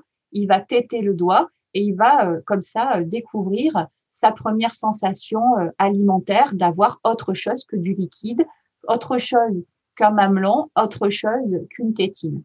Et cette diversification au doigt, on est d'accord que l'équivalent pois chiche, on va pas se dire que ça va m'apporter les vitamines ou je sais pas quoi d'autre. Donc c'est juste euh, voilà. Donc c'est pour ça que souvent je, donne cet exemple de diversification au doigt parce que euh, j'ai aussi beaucoup de problèmes de cuillère, le matériel pas très bien adapté. Et euh, juste petite parenthèse, parce que ça peut être le troisième conseil, je sais plus à quel numéro on est, mais il me semble que c'est le troisième. C'est ça. Euh, en termes de, j'allais dire, de, de réflexe à avoir, c'est de se dire que une cuillère, par exemple, l'équivalent d'une cuillère à café, pour une bouche de bébé, euh, si la cuillère est, est, est, un petit peu trop large, c'est un équivalent de louche pour une bouche d'adulte, en fait. Hmm. Donc, si moi, euh, on me proposait une louche comme ustensile pour m'alimenter, eh bien, comme c'est moi qui le fais, je m'alimente toute seule parce que je suis suffisamment grande, je gérerai la quantité que je mettrai dans ma louche. Sauf que le bébé, est-ce qu'il gère la quantité que l'adulte a décidé de mettre dans la cuillère? Eh bien non, du tout. C'est une alimentation qui est plutôt subie. Ça, c'est sûr. Donc, ça veut dire que, premier conseil que je donnerais là, c'est de bien choisir une cuillère toute petite, toute étroite, et voir même une cuillère pas creuse. Alors on se dire une cuillère pas creuse, c'est quand même bizarre comme cuillère du coup. Il existe des cuillères plates et pour certains bébés, c'est vraiment ce qu'il faudrait avoir parce que une cuillère creuse, eh bien spontanément un adulte va la remplir. Eh oui, eh oui, d'accord. Eh ben oui. Donc on la remplit. Donc ensuite on essaye de, de la mettre, euh, de la, de la faire rentrer dans la bouche et on va se retrouver, en tout cas le bébé va se retrouver avec un volume dans sa petite cavité buccale et il va se retrouver avec un truc où qu'est-ce que j'en fais? Imaginons qu'on se mette une louche pleine de purée dans notre bouche d'adulte, on serait bien enquiquiné avec toute cette purée dans notre bouche. Donc, euh, le, conseil, euh, en tout cas le réflexe, le troisième, c'est attention à euh, ne pas faire, entre guillemets, du bourrage parce que on a envie que l'enfant mange, on a envie de lui donner euh, ce qui correspond à ses besoins, on a envie que ça soit super. Mais attention, on parce se rend compte de la difficulté qu'il y a derrière pour lui finalement. Exactement. Hein, euh, rappelons-nous, une bouche, une louche de purée dans une bouche d'adulte, ça va faire quand même euh, sacrément de quantité à gérer. Et encore, nous, on a une langue mature, des joues qui fonctionnent bien, une bouche qui, euh, qui a réceptionné euh, X et X, X textures, donc on peut même pas comparer. Hmm. Ok, c'est très parlant. Ça marche. Un quatrième, tu vas me dire, euh, ça serait de, de, de se mettre plutôt, pas en face, mais sur le côté, pour faire découvrir ah. l'alimentation à son enfant. D'accord, pour quelle raison? Alors pourquoi? Parce que en attaque frontale, c'est un peu moins intéressant en fait. Euh, d'être en vrai face à face, parce qu'on peut être légèrement décalé sur le côté. Et pour certains bébés, un peu sensible, en fait, la lèvre supérieure, elle va encore avoir euh, une.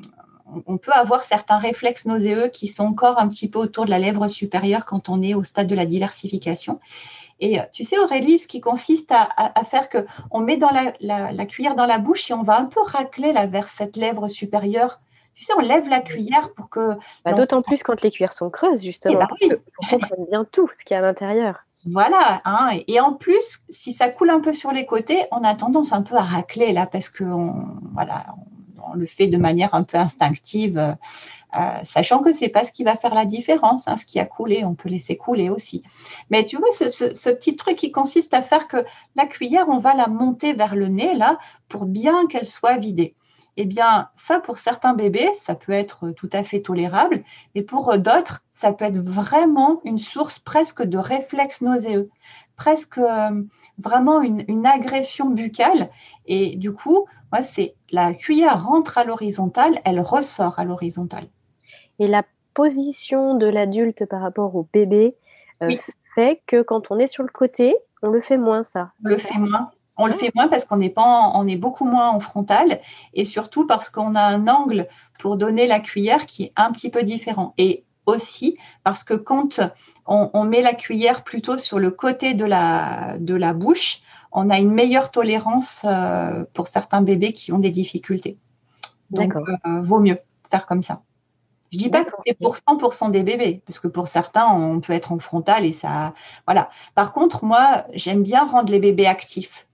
Parce que quand on est en diversification un peu classique, finalement, le bébé, il est plutôt euh, passif, en fait. Il reçoit la cuillère, on met à l'intérieur, etc. Voilà. Moi, je, discute beaucoup avec des familles qui, euh, en fait, euh, trouvent la DME intéressante parce que l'enfant est plus actif, en fait. C'est lui qui va mettre dans sa bouche tout seul, c'est lui qui prend les, choses, etc. Je dis, en diversification classique, on peut rendre le bébé actif également. Plutôt que d'aller nous mettre la cuillère dans la bouche, on peut aussi mettre la cuillère au, presque au niveau de la lèvre et c'est le bébé qui vient chercher la cuillère. On le rend actif de son alimentation. Donc, euh, on n'est pas là en train de bourrer des cuillères dans des bouches, on est plutôt en train de proposer en fait l'alimentation. Et j'allais dire qu'au-delà de ça, là, ça va être plus la comportementaliste qui va parler, mais à ce moment-là, le bébé, il gère ses sensations alimentaires également. Et quand j'en ai plus envie, si on me bourre des cuillères au fur et à mesure sans jusqu'à ce qu'il y en ait plus finalement dans la dans l'assiette, euh, ça biaise quand même. En tout cas, on peut rapidement biaiser des sensations chez le bébé, qui lui peut-être essayer d'envoyer un message en disant non non non non j'en veux plus parce que j'ai suffisamment mangé, mais on est moins attentif à ça, puisque l'idée, c'est de nourrir. Et quand on, propose la cuillère, là, eh bien, on va voir au bout d'un moment que le bébé, soit il se rétracte, soit il a la, tête qui tourne un peu de droite à gauche, ou en tout cas, il nous envoie des signaux qui, nous font dire que peut-être, en tout cas pour cet aliment, c'est suffisant. Ok. Euh, là, tu nous as surtout donné des bons réflexes euh, j'ai l'impression plus au regard de l'alimentation classique, puisque tu as beaucoup parlé de, de purée, de, de cuillère aussi. Est-ce que tu veux terminer par un, bon réflexe que les parents peuvent avoir lorsqu'il s'agit justement de morceaux et d'autres euh, d'autres textures pour l'enfant? Tu veux dire par rapport euh, peut-être euh, quand, le, quand la gestion du morceau, parce que en termes de réflexe, ça m'évoque le réflexe nauséeux que peuvent avoir certains, enfin les enfants. Euh, mais nous aussi d'ailleurs, et, la panique que cela peut provoquer euh, chez le parent. C'est peut-être de ça? Tu, as ça euh, j'avais en tête plusieurs choses, mais ça, ça peut effectivement, oui, faire partie. Donc, plutôt le bon réflexe en tant que parent, de ne pas s'affoler si l'enfant, il a ce réflexe nauséeux. C'est ça que tu veux dire? Oui, en fait, moi, j'informe beaucoup les papas et les mamans sur quelle est la différence entre un gag réflexe et un étouffement, en fait. Parce que quand j'ai choisi l'évolution des textures comme sujet, euh, pour moi, c'était aussi l'idée de, montrer combien les adultes sont angoissés du morceau euh, et que on a des alimentations mixtes et lisses qui durent trop longtemps. Dans les recommandations, les morceaux, c'est autour de l'âge de 8-10 mois.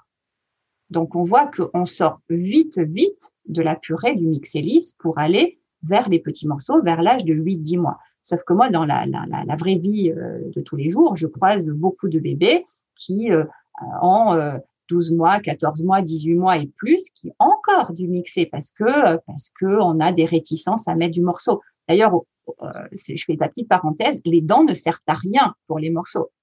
On n'a pas besoin d'avoir des dents pour pouvoir manger des morceaux. Les gencives de bébé, ça écrase extrêmement bien. Et il y a le coefficient masticatoire d'une gencive de bébé, c'est juste super. Donc, on n'a pas besoin d'attendre que le bébé ait des dents pour pouvoir manger des morceaux. Mais je pense que c'est important à préciser parce que souvent, je l'entends. Les parents ont eu cette information, il faut attendre d'avoir des dents pour manger des morceaux. Mais pour certains bébés, il faudra attendre vachement longtemps si on attendait les dents parce qu'elles arrivent tardivement. Donc, euh, cette peur du morceau, elle est quand même euh, hyper présente chez l'adulte, quoi. Donc, euh, euh, ça va empêcher l'enfant de progresser parce que j'ai ma peur du morceau et j'ai tellement peur que c'est presque phobique, j'allais dire. Je, ne vais pas exposer mon enfant à, à ce que je crains, c'est-à-dire la peur de l'étouffement. Sauf que plus on tarde, plus c'est compliqué pour l'enfant de gérer des morceaux, en fait. Plus il grandit, moins il va être j'allais dire, euh, en capacité de bien faire des différences et parce que l'apprentissage normalement devrait être précoce. Donc, je fais le début de diversification et rapidement j'évolue parce que si on fait une diversification classique, début cinquième mois, à 8-10 mois, on est déjà au morceau. Tu vois que les purées, elles durent pas très longtemps au final en termes de timing. On a vite évolué en fait dans la logique. Mais le réflexe du coup, dans le, le, le, fait que je donne des morceaux et, et, et je ne m'affole pas. Euh, on s'affole si le bébé euh, ne fait pas de bruit, il change de couleur, donc soit il passe du euh, rouge violacé ou alors il devient carrément très blanc, il blémit, et surtout il n'y a pas de bruit. C'est-à-dire qu'un bébé qui s'étouffe, mais un adulte aussi, l'air ne passe plus. Donc ça veut dire que les cordes vocales ne peuvent plus vibrer, ça veut dire qu'on n'a plus aucun bruit. C'est comme si on avait coupé le son. Ça, c'est un étouffement. Alors qu'un bébé qui va avoir, euh, euh, donc quand le, morceau, par exemple, n'a pas été très bien géré par le bébé, il ne va pas dans la gorge, en fait, le morceau. Il va dans l'arrière-langue, pas dans la gorge, dans l'arrière-langue. Et il va euh, titiller ce qu'on appelle le réflexe nauséeux de timing. OK ce réflexe nauséeux, c'est un peu le truc de quand tu vas chez le docteur, on te met la baisse langue un peu trop au fond et puis ça te fait faire un petit euh, comme ça. Là, on n'a pas trop envie euh, que ça se euh, que ça recommence.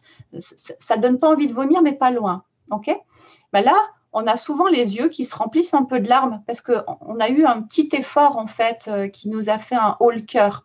le bébé, quand on le regarde faire, si on s'affole pas et qu'on lui dit j'ai confiance en toi, je vois que tu as eu un petit morceau qui est pas très très bien euh, positionné, euh, le bébé, il va reprendre sa mastication, donc il va ramener le morceau avec son effort de gag réflexe. Il va le ramener vers l'avant de la bouche, soit il le ressort, il le regarde, il le re après, et il va vous regarder avec un grand sourire et il n'y a aucun souci. Mais s'il est allé un tout petit peu encore loin dans l'arrière-bouche, l'arrière-langue, euh, le bébé fait du bruit pour faire le, ressortir le morceau. Ça fait un, il, grésille en fait. Hein, euh, on voit qu'il essaye de, faire ressortir le morceau. Ça, c'est pas un étouffement. Il devient un petit peu rouge, mais on voit que c'est un effort, mais il fait encore du bruit. Donc ça, c'est le gag réflexe, c'est pas un étouffement. Mais je comprends que ça, ça puisse être l'apprentissage du coup. Pardon? Oui, c'est vrai que ça peut, être, impressionnant pour les parents, mais finalement, il faut le voir comme un apprentissage aussi de, toutes euh, de toutes ses capacités buccales, si je comprends bien. Ah, mais ça, ça lui apprend à gérer les morceaux qui vont à droite à gauche. Ça lui apprend que le morceau, il, ne va pas toujours rester dans la bouche, qu'il peut qu'il va falloir en faire quelque chose pour pas justement qu'il tombe trop loin, c'est ça? C'est exactement ça, parce que l'entraînement du marathonien consiste à augmenter la distance au fur et à mesure dans les entraînements. D'accord?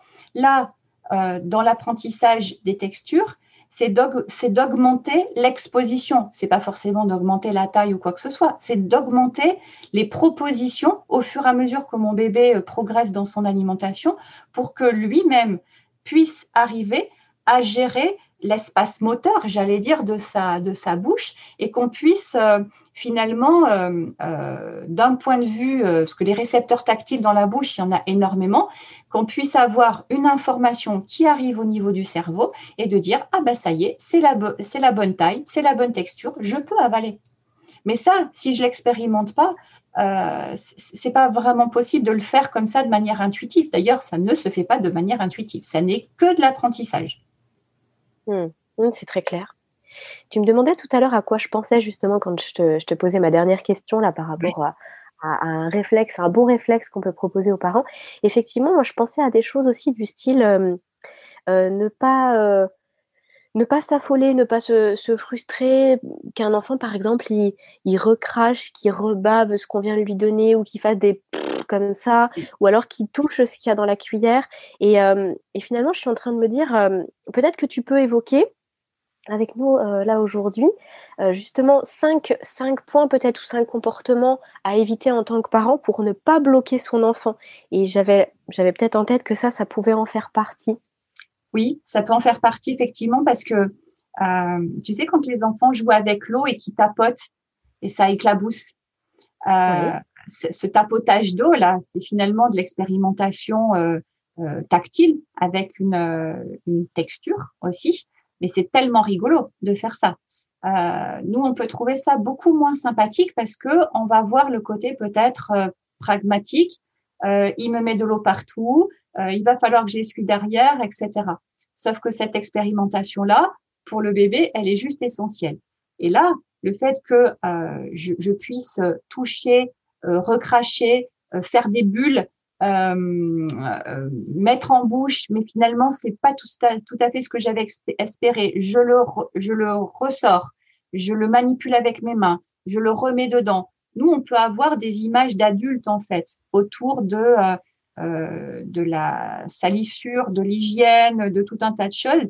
Et je dirais stop à la rigidité par rapport à ça. Parce que l'expérimentation sensorielle, forcément, euh, c'est pas hyper safe en termes de tâches. Mais ce qui nous caractérise dans le monde d'aujourd'hui, c'est qu'on a, a un, ustensile extrêmement intéressant qui s'appelle une machine à laver. C'est ça qui est génial. C'est que par rapport à nos, grands-mères qui devaient aller à la rivière pour laver le linge, euh, eh bien, nous, on a juste à le mettre dans une machine qui va faire le job euh, éventuellement même quand on dort. Donc, c'est quand même super de pouvoir compter dessus.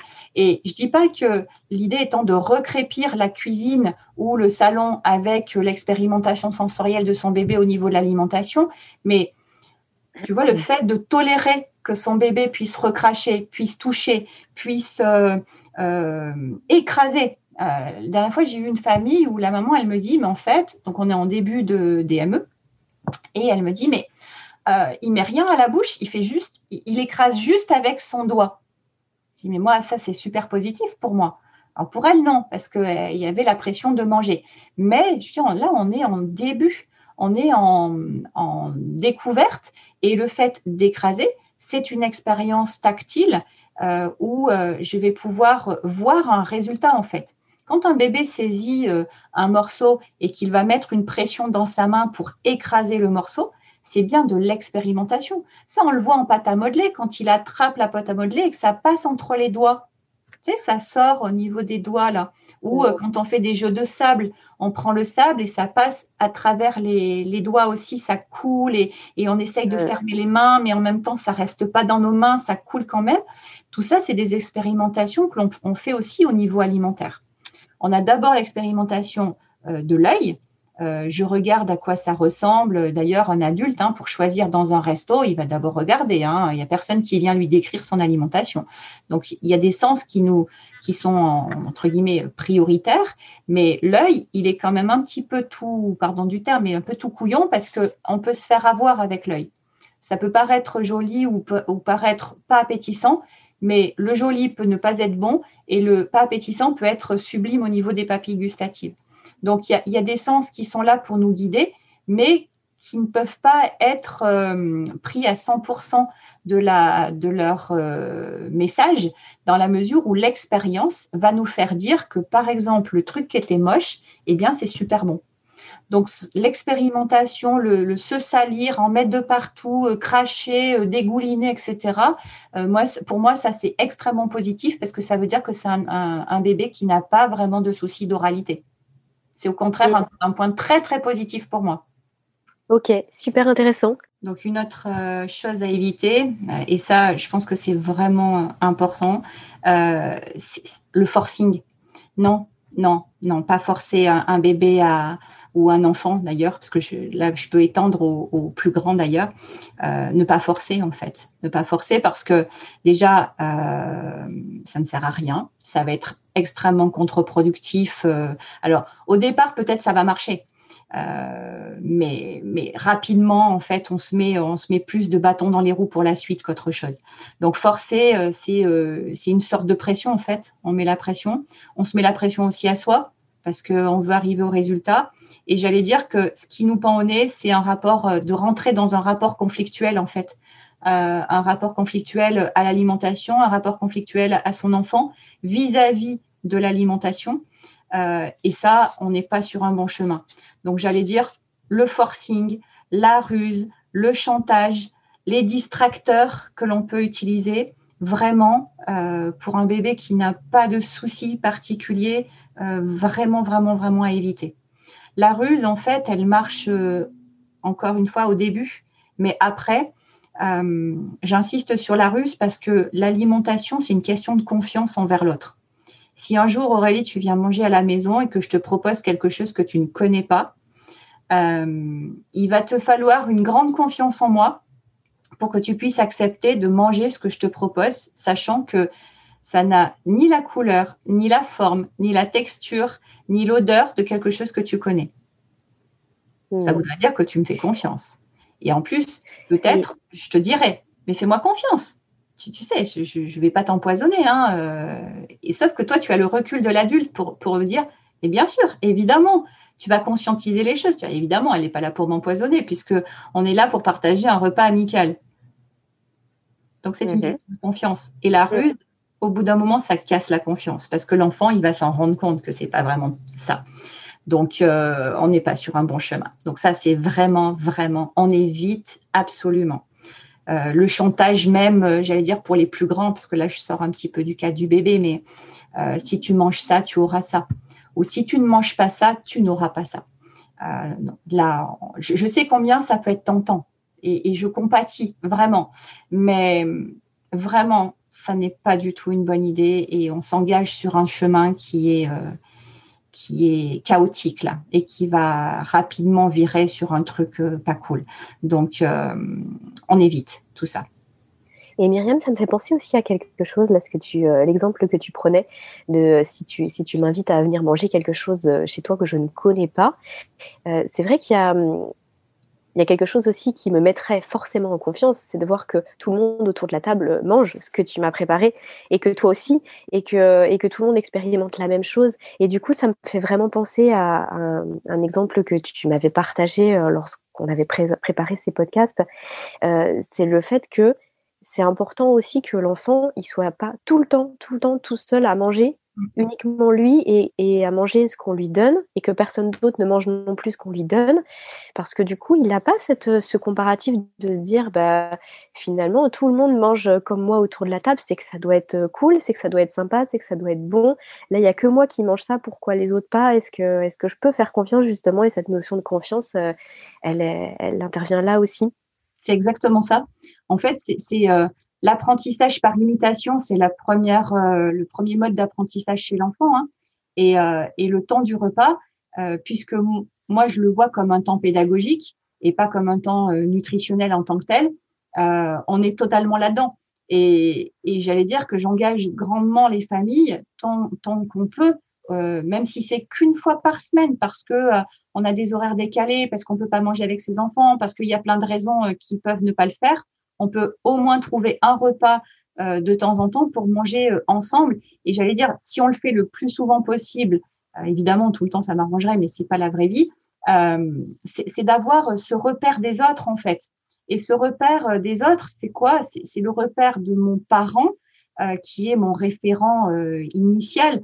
Après, je vais avoir d'autres référents, quand je vais commencer à côtoyer les collectivités, par exemple, je vais voir, euh, entre guillemets, mes pères, P-A-I-R-S, qui vont être installés à côté de moi, qui vont manger des choses où moi, je trouve que ça ressemble à, rien du tout dans mon assiette et j'ai juste pas envie de le regarder. Par contre, je regarde l'enfant qui est assis à côté de moi et lui, il est en train de se régaler avec une tête ultra réjouie. Eh bien, ça, ça donne euh, non pas peut-être directement envie de suite à l'enfant, mais ça lui montre et ça valide surtout le fait que le truc qui est dans son assiette à ce moment-là, c'est quelque chose qui se mange. Et c'est quelque chose pour lequel on peut avoir au final une tête réjouie. Donc, euh, c'est pour ça que la dimension d'environnement du temps repas, elle, elle, euh, elle joue énormément sur, sur la confiance que l'on peut avoir dans ce que l'on me propose puisque je, je me répète, mais l'alimentation de l'enfant, c'est une alimentation subie. Hein, il, il n'a pas euh, préparé euh, le repas. Euh, nous, c'est trop facile hein, quand on sert quelque chose à manger parce que on l'a cuisiné, donc on sait très bien ce qu'on a mis dedans. On a modifié, on est passé de la carotte entière à peut-être du bâton de carotte dans lequel on aura mis peut-être des oignons, de l'ail, des trucs qui vont faire que on sait que ça y est, mais on ne le voit pas au final.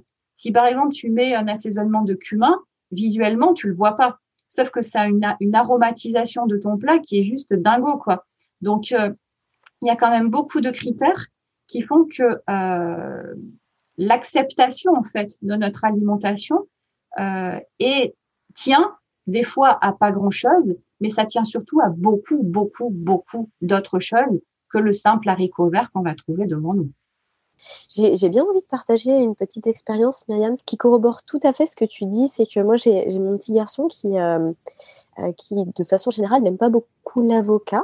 Euh, et, c'est vrai que l'avocat, c'est finalement un, fruit, enfin un fruit ou un, fruit légume, on va dire.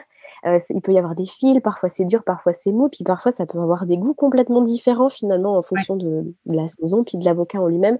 Et de façon générale, il n'aime pas beaucoup ça. Et un jour, j'avais préparé euh, un plat avec plein de crudités différentes. Il y avait plein de, il y avait des carottes, du concombre, il y avait vraiment tout plein de choses.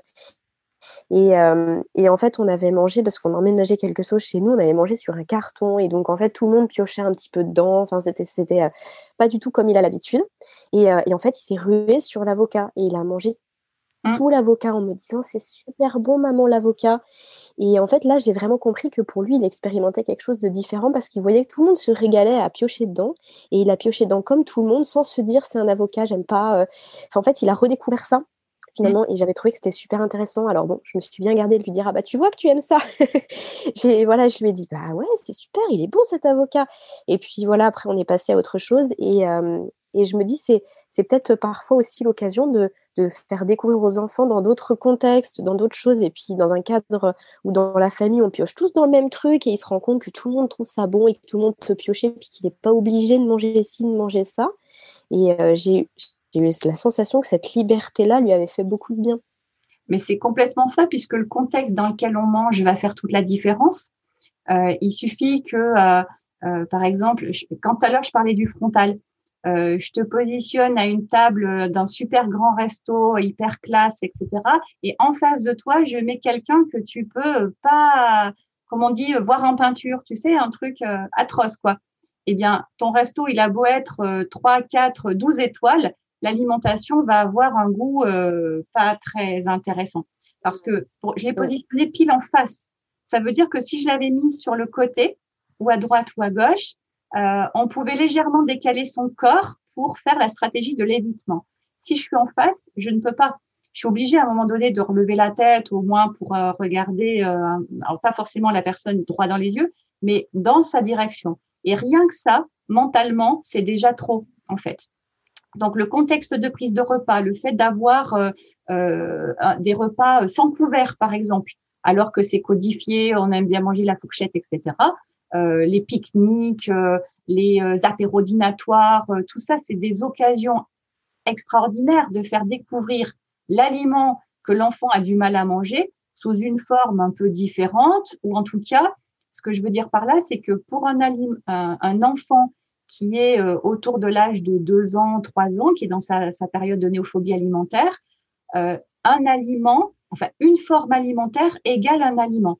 C'est-à-dire que la, carotte râpée, la, carotte en bâton, la purée de carotte et puis euh, la carotte en rondelle, c'est quatre aliments différents en fait. Il ne peut pas vraiment euh, dire ah mais évidemment c'est trop facile. Tout, tout ce que j'ai cité c'est de la carotte.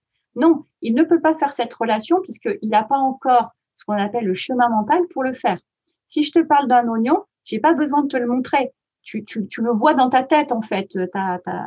J'ai pas besoin euh, physiquement de, de, te montrer l'oignon pour que tu puisses savoir de quoi je parle. Sauf que l'enfant, lui, il peut pas faire ça. Il a tellement peu d'expérience alimentaire et quand on repart un petit peu en arrière, en deux ans, qu'est-ce qu'il a connu? Une diversification alimentaire. Si en plus c'était des purées, tout ça, c'était fractionné. Il n'a pas vu la carotte, il a vu la purée de carotte. Et puis après, il a vu les petits morceaux de carottes. Et puis éventuellement, il a vu les carottes râpées peut-être les bâtons, etc.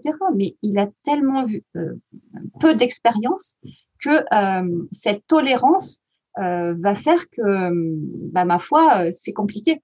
Et puis, si on regarde encore un peu le nombril des adultes, il y a plein d'adultes qui mangent des tomates crues et pas cuites, ou des endives crues et pas cuites, ou cuites et pas crues. Et au final, c'est bien ça la diversité alimentaire, en fait. Mmh. Mmh, c'est vrai. Et quand on regarde finalement la découverte, enfin moi j'aime bien prendre cet exemple parce que je trouve que c'est assez parlant. L'enfant qui découvre son alimentation, hein, donc ça c'est dès le départ, euh, c'est un enfant que tu, tu, tu, prends par la main et euh, tu arrives dans une, euh, une pièce où il y a plein, plein, plein, plein, plein de personnes. Donc, je sais pas, ce que tu veux, un mariage, une cérémonie, un truc où il y a plein, plein, plein de gens. Et puis, on essaye de lui, de, lui faire découvrir toutes ces personnes, en fait. Eh bien, tu vois que tu vas prendre euh, des exemples pour faire découvrir une personne à ton enfant. Eh ben, par exemple, lui, il s'appelle machin, on était euh, à l'école ensemble, on est, tu vois, on a fait ça, on a fait ci. On va, on va prendre des références que l'enfant peut comprendre en fait. Et on va aussi rencontrer des gens qui ont changé. Il avait peut-être rencontré une personne d'autre. Peut-être, je sais pas, je vais dire n'importe quoi. Patrick, euh, il était, euh, il n'avait pas la moustache la dernière fois qu'on l'a vu en fait. Et ça, c'est l'évolution. Je, je l'ai rencontré d'une certaine forme et là, je le reconnais pas parce que son visage il a changé et il y a un truc en plus. Pour autant, c'est la même personne. On est d'accord. Et c'est comme si on voulait faire découvrir toutes ces personnes. Hein. Il y a 100 personnes dans la salle et on a envie que l'enfant s'adresse à elles de manière spontanée, volontaire, avec un grand sourire. Et en plus, on fait la bise à tout le monde et c'est tout, c'est fluide. Mais pas du tout. C'est pas du tout fluide puisque euh, moi-même, j'arrive dans une pièce avec 100 personnes et je connais trois personnes, je vais aller vers les trois personnes que je connais. Je ne vais pas spontanément aller comme ça, euh, taper la bise, comme on dit, à tout le monde, alors que je ne les connais pas. Et la découverte alimentaire, au final, c'est toutes ces personnes-là, c'est tous ces aliments qu'on essaye de faire découvrir euh, aux enfants en, leur disant Mais si, enfin, regarde, c'est de la carotte, tu te rappelles pas, tu l'avais. Oui, c'est super de faire ça. Mais il faut comprendre aussi la difficulté de l'enfant à faire le rapprochement entre un petit truc, j'aime bien parler de truc, moi, tu as vu, hein, j'utilise beaucoup ce mot, hein, mais parce que c'est un truc pour l'enfant. Euh, le truc qui va être orange, petit, euh, croquant, euh, alors que à côté de ça, je l'avais vu en tas, cuit et avec une odeur particulière. Et en plus, c'était chaud et l'autre, il était froid. Et j'ai pas parlé de la température, mais dans la proprioception et dans la sensorialité, la température, euh, change le goût des plats. Et tu as certains enfants qui vont manger des aliments froids et pas chauds. Et euh, si on les fait chauffer, ça n'est plus mangeable. Alors que c'était la même forme. Mmh. Mmh. Tu vois Mais l'adulte euh, n'est pas très très loin de ça. Hein. Quand on se regarde un petit peu, nous, dans nos comportements alimentaires d'adultes, si vraiment on se faisait une petite introspection de ce que l'on consomme et comment on le consomme et comment on le préfère et surtout qu'est-ce qui est tolérable, euh, eh bien, on se rendrait compte au final qu'on est en perpétuelle découverte alimentaire. Je suis sûre, Aurélie, que tu es déjà allé manger chez quelqu'un, on t'a proposé une recette avec un aliment, tu le consommes jamais sous cette forme-là. Et tu te dis, euh, la semaine dernière, j'ai discuté avec des personnes, je leur ai proposé de faire une, une, une recette de concombre chaud, comme à la poêle, comme les courgettes en fait. Et ils m'ont tous dit, mhm. le concombre, ça se mange chaud. Ben, et pourquoi pas? Et pourquoi pas? Ben, Bien sûr, ça chaud. Il y, a, plein de recettes avec du concombre chaud. Hein. Mais dans notre culture, tradition, je ne sais pas comment il faut le dire, habitude, euh, ben, le concombre, c'est plutôt euh, souvent euh, en rondelle ou en bâton, froid. voilà, c'est plus comme ça qu'on le mange. Sauf que le concombre chaud à la poêle avec un petit peu d'huile d'olive et de, ça c'est la prof de cuisine qui parle, hein. de l'ail, voilà, un truc un peu aromatique, mais c'est super bon en fait. Sauf que, ben voilà. Mais je suis sûre que tu as déjà fait cette expérience. Ah oui, oui, complètement, complètement. Myriam, j'aimerais qu'on te regarde encore pendant deux heures sur le podcast. Ce pas... Euh, malheureusement, voilà, je te propose qu'on aille doucement vers la, vers la conclusion de cet épisode et qu'on se garde encore tout plein de choses à dire pour le prochain, mhm. euh, où on reviendra sur certaines choses en plus que tu as évoquées, puisqu'on va parler de la, sensorialité euh, pour, sur le chemin de l'alimentation. là, j'aimerais qu'on puisse peut-être conclure sur, sur une question. et si on attend que ça passe? Et si on se dit, euh, là, mon enfant, il veut pas trop toucher les aliments, il veut pas, il veut que des purées, il veut pas autre chose, mais c'est pas grave, ça va passer. Alors, ça, recoupe aussi une autre, quelque chose que tu avais dit un petit peu avant, euh, là, dans notre échange, à savoir qu'il y a certains signes mmh. qui peuvent être, euh, qui peuvent alerter les parents, où ils peuvent se dire, ah, ça peut peut-être être intéressant de consulter, en tout cas, de pas laisser, entre guillemets, pourrir une situation qui pourrait s'aggraver par la suite. Et du coup, là, ça m'y fait vraiment penser parce que parfois, même dans notre entourage, hein, euh, s'il y a quelque chose qui qui va pas trop, on peut très bien entendre « Oh, mais t'inquiète pas, euh, ça passera quand il va grandir, euh, voilà, ça passera. » Sauf que, d'après ce que j'ai compris, parfois, ça passe pas. Et non, c'est pour ça. Ça passera avec l'âge, t'inquiète pas, on, on, laisse couler, etc. Euh, oui, laisse couler dans un certain sens, pourquoi pas Si c'est pour euh, lâcher prise euh, sur les quantités mangées, etc. oui, pourquoi pas Mais un enfant pour lequel on va on va sentir qu'il y a un il y a un truc en fait que les repas sont pas fluides, voire le repas devient très long, ça devient conflictuel, etc. Il n'y a pas de raison pour que ça passe tout seul. C'est pas miraculeux, ça va pas comme ça dans la nuit s'évaporer. Euh, il va pas être illuminé en se disant mais tiens quelle bonne idée si demain je me mettais à manger euh, très diversifié de tout ce qu'on va me proposer parce que c'est vraiment bon pour moi ma nutrition mes protéines mes lipides mes machins tout ça. Non euh, ça ne risque pas forcément de passer comme ça. Si on est de l'ordre du trouble de l'alimentation de la difficulté de l'alimentation ça ne passe pas tout seul. Voilà. Donc euh, déjà j'allais dire que l'enfant il va avoir euh, ben, un réflexe d'adaptation, en fait. Il va essayer de trouver des, façons euh, de faire, euh, enfin, j'aime pas trop cette expression, mais le moins pire possible, en fait. Donc, on va avoir potentiellement des stratégies d'évitement, la fuite au moment des repas.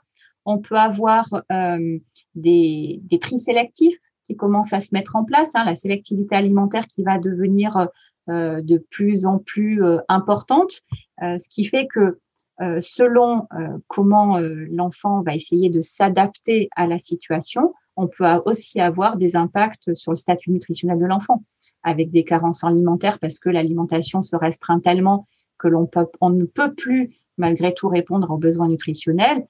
Euh, notamment, j'ai des enfants quand on est dans des sélectivités importantes qui ne mangent par exemple aucune crudité, euh, que ça soit fruits ou légumes, hein, peu importe, hein, euh, quelque chose de cru. Euh, les, choses crues, elles ont la, caractéristique de comporter, enfin le végétal cru a la caractéristique de comporter beaucoup de vitamine C. Et cette vitamine C, elle, elle, s'oxyde à la chaleur. Donc dans tout ce qui est compote et compagnie, on n'en a quasiment plus. Si je n'ai pas de crudité dans l'alimentation, pour moi crudité c'est pas légumes crus, hein, c'est le végétal cru. eh bien, on va avoir ce manque de vitamine C. Et ce manque de vitamine C quotidien, bah, au final, ça provoque des pathologies derrière. Donc, euh, j'allais dire, au-delà de la, d'une sensorialité malmenée, le fait de se dire, t'inquiète pas, ça va passer, euh, moi, je suis vraiment pas d'accord avec cette expression. Et j'ai une expression qui m'enquiquine encore plus, c'est un enfant ne se laisse jamais mourir de faim. J'ai horreur de cette expression, en fait. Parce que dans ma pratique, c'est pas vrai en fait. On, ne se laisse pas mourir de faim. Par contre, on va avoir une inadaptation à son alimentation. à, son environnement alimentaire. Et on peut avoir des enfants pour lesquels ce n'est pas un refus de s'alimenter en tant qu'anorexique, par exemple, mais il ne peut pas. Il ne peut pas s'alimenter dans la mesure où sa sensorialité ne le permet pas. Et ça, ça ne passera pas si on n'a pas de prise en charge. Donc, euh, un enfant qui se laisse pas mourir de faim, ouais, allez, ok, pour peut-être 95% des enfants qui vont avoir un rattrapage calorique sur le repas suivant ou sur les repas suivants, je mange un peu plus, un peu moins, et ça se régule. Mais en fait, cette expression, il faut pas se reposer dessus en se disant qu'elle est vraie à 100%. C'est faux. En tout cas, c'est faux. Moi, dans ma pratique, je ne peux pas dire qu'un enfant ne se laisse pas mourir de faim. Et, et je l'aime pas cette expression parce que elle, elle, euh, en plus, euh, on dirait que ça repose que sur l'enfant. Or, euh, sa découverte alimentaire et sa capacité à s'alimenter, elle ne repose pas que sur son, sa, sa capacité à lui tout seul, en fait. C'est ce qu'on va mettre en œuvre autour de lui, c'est les réponses que l'on va apporter à ses difficultés. Et, tout à l'heure, quand je parlais de la ruse ou du chantage, eh bien, ces réponses-là, par exemple, on sait que ça, ça, ce sont des renforçateurs, en fait, de difficultés alimentaires. Hmm. Mais du coup, c'est vrai que c'est pas forcément évident de se positionner en tant que parent euh, par rapport à tout ce que tu as évoqué, à savoir euh, laisser une certaine euh, souplesse, laisser aussi mmh. le temps à l'enfant de s'habituer à certaines choses, revenir plusieurs fois sur certaines textures si ça passe pas au début, et en même temps être conscient que oui, ça peut ne pas passer et qu'il faut quand même parfois agir et faire quelque chose et l'accompagner et l'aider un petit peu plus loin, d'où les consultations et les accompagnements que tu proposes. Et finalement, ce juste milieu en tant que parent, euh, qui souvent, pour qui souvent, et tu le disais très justement tout à l'heure, il faut de la patience parce que les repas, c'est trois à quatre fois par jour et mmh. avec le travail et avec éventuellement la fratrie à côté, euh, on a parfois peu de temps pour le repas, il faut de la patience pour chacun et on peut se laisser un peu déborder et ne pas savoir faire cette balance, ce juste milieu. Qu'est-ce que tu dis, toi, aux parents et comment tu les accompagnes au mieux à, trouver ce chemin? Justement, mon œil extérieur, extérieur, à la situation permet aussi d'avoir un prisme différent. Euh, je n'ai pas euh, euh, l'affectivité qui rentre en jeu dans, dans, cette, dans, dans cette problématique. Moi, j'ai l'œil extérieur à euh, on m'expose une situation et euh, euh, l'idée étant de d'expliquer et, et, de pouvoir montrer aussi à la famille que peut-être ça n'est pas de l'ordre du trouble alimentaire à ce moment-là on est plus dans euh, peut-être euh, des règles de vie euh, à table ou des, des, propositions peu variées parce qu'il y a une angoisse du morceau ou parce que les habitudes alimentaires familiales sont pas entre guillemets, pardon du terme, mais optimales pour l'enfant. Et auquel cas, l'idée étant de guider vers un chemin un petit peu plus approprié. Quand, par exemple, on va être dans euh, beaucoup plus euh, le, trouble de l'alimentation avec euh, des réflexes nauséeux qui sont très présents, le, tri de texture, le tri de température, le tri d'aliments particuliers, là, moi, ça me met beaucoup plus la puce à l'oreille pour des troubles de la sensorialité avec potentiellement un bilan d'oralité à réaliser, etc. Donc, je ne suis pas certaine vraiment qu'un un parent tout seul puisse faire le tri, puisque justement, il a la tête dans le guidon, il y a cet épuisement aussi qu'on peut avoir à, ce moment-là, qui nous fait perdre en fait de vue euh, la, situation. Euh, euh, J'allais dire, c'est pas telle qu'elle est. Hein. Je dis pas que le parent euh, ne dit pas la, vérité. Et en tout cas, il voit sa réalité à lui. Et moi, j'ai ma réalité euh, d'exposition de situation qui me permet aussi de dire Là, on n'est pas dans le trouble alimentaire, on est plutôt dans une difficulté relationnelle ou en tout cas d'environnement de repas. Je vais explorer la position à table de l'enfant, je vais explorer euh, le matériel qui lui proposé pour euh, pour s'alimenter, euh, je vais être dans la proposition des assiettes compartimentées, etc. Ça, c'est c'est pas de l'ordre du trouble de l'alimentation. On est plus dans de l'accompagnement, d'accord? Alors, quand on, on, est sur des difficultés alimentaires plutôt physiologiques ou pathologiques, Là, ça nécessite des prises en charge qui sont bien différentes. Hmm. ok. Myriam, euh, où est-ce qu'on te retrouve? Comment on te contacte? Tu peux nous rappeler? Plutôt par mail à myriam.madamiam.fr et puis, euh, et puis euh, dans d'autres podcasts avec toi, Aurélie. Super. Alors, pour conclure celui-ci, Myriam, j'aimerais te, proposer de, de me donner trois mots, trois valeurs qui te caractérisent. Oh, oh la difficulté, mon Dieu. Si, bavarde. Euh, ça me caractérise vraiment beaucoup. Ensuite, passionnée, deuxième. Et, ça va de pair. Euh, pardon? Ça va de pair un petit peu quand même. Oui, je pense. Parce que passionné, on a, on a souvent tendance à, à, aimer partager aussi. Exactement. Et puis le dernier, j'hésite. Euh, j'hésite entre euh, perpétuelle curieuse et, euh, et perpétuelle pédagogue optimiste. Tu prends celui que tu veux. Je pense que les auditrices et auditeurs auront compris l'idée. Je te remercie infiniment, Myriam, pour tout ce que tu nous as partagé aujourd'hui dans un épisode vraiment très détaillé où finalement on a balayé beaucoup, beaucoup de choses. Et j'aurai grand plaisir à te retrouver pour un, un prochain sujet du jour. Je te dis à bientôt. À bientôt, Aurélie. Merci. Cet épisode touche à sa fin. Il est l'heure de se quitter, mais pas pour très longtemps, puisqu'on se donne rendez-vous la semaine prochaine avec une nouvelle invitée. Des questions sur le sommeil de votre enfant ou sur le vôtre en tant que parent? Des interrogations plus largement sur le domaine de la petite enfance? Je vous invite à solliciter directement un rendez-vous gratuit avec une consultante de l'univers Fedodo sur fedodo.fr. A très bientôt sur Allo Fedodo et prenez bien soin de vous